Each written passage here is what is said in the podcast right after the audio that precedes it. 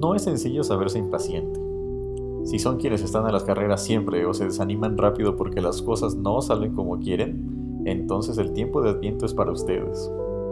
Podemos ofrecer varias razones para nuestras impaciencias y ansias en los asuntos de la vida, desde los más cotidianos, siempre en el deseo de que se resuelvan rápido, sin mayor drama y a nuestro favor.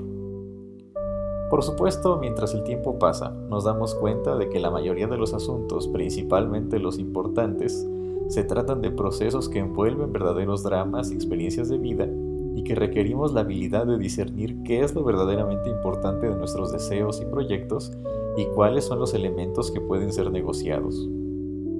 Lo cierto es que nuestro tiempo nos impulsa a vivir con prisa, a sentir que no hay tiempo y que el tiempo con todo lo que implica nos está rebasando. Vivimos existencias fragmentadas en pequeñas porciones de tiempo, como si todo estuviera seccionado y nos costara trabajo ver la línea de la trama que se va desarrollando en nuestra historia. El Adviento es el tiempo litúrgico que recuerda la necesidad de esperar. Cada año que celebramos el Adviento aparece el anhelo de que sea el último. Si bien hay un tiempo litúrgico de Adviento, toda nuestra vida es una temporada de espera que aguarda, que anhela el último y gran Adviento en el cual todas las cosas serán hechas nuevas. Esperar es un asunto subversivo en un tiempo de inmediatez y aceleración, en donde la capacidad de espera está minada por el discurso de lo eficiente. Somos impacientes, deseamos que todo sea inmediato, fragmentamos el tiempo y vivimos por instantes, de destellos de satisfacción, experiencias que se buscan con urgencia. Sin satisfacción no sucede nada de valor al parecer.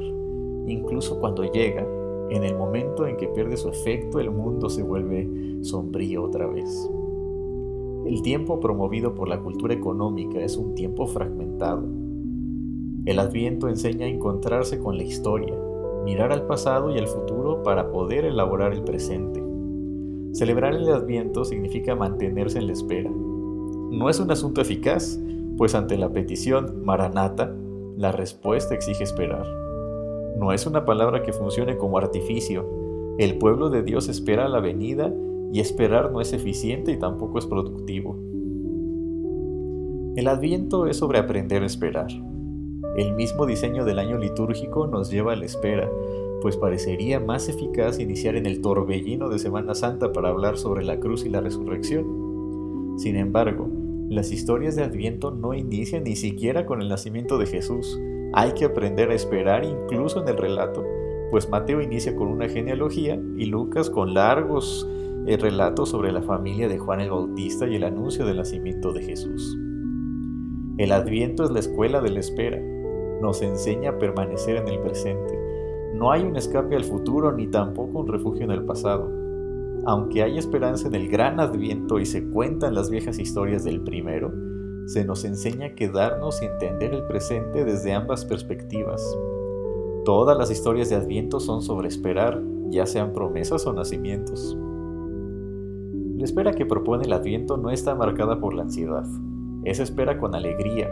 El Adviento es tiempo de alegría no porque se nieguen las duras realidades del presente o se olviden las tragedias del pasado, sino porque se afirma la esperanza en el Dios que llega.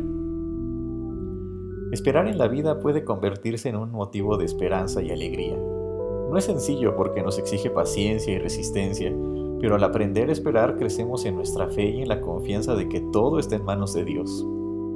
Sería tan agradable que los nudos del corazón se resolvieran luego de una buena siesta o que nuestras aflicciones se solucionaran con la rapidez de un abrazo. No es así.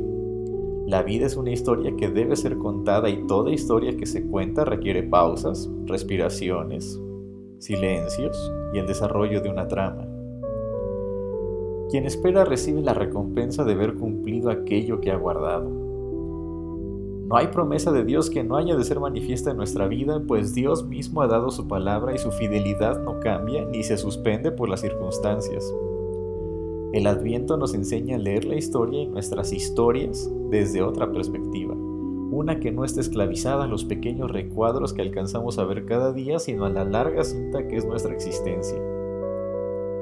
Esto no es fácil de discernir. Cuando estudiaba música, mi maestra de piano me insistía en no entender una obra o una partitura por los compases que tiene, sino por la historia que cuentan el conjunto de compases. En algunas obras había pasajes emocionantes llenos de acordes, octavas y mil cosas espectaculares, pero ni siquiera los fragmentos más hermosos decían el todo de la obra. Había que aprender a esperar a que cada compás se uniera al siguiente y el siguiente a otros y luego esperar a ver cómo cada nota, cada acorde y cada compás se transformaban en una gran historia. Aprender a esperar vale la pena. Que este tiempo de adviento podamos aprender a mirar nuestra existencia no como una serie de fragmentos, sino como una gran historia que está siendo contada. Espera y ve las grandes cosas que Dios está haciendo en ti.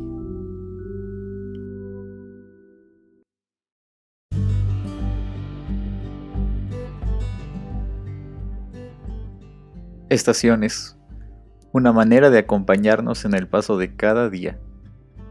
Que Dios te bendiga y seguimos conectados.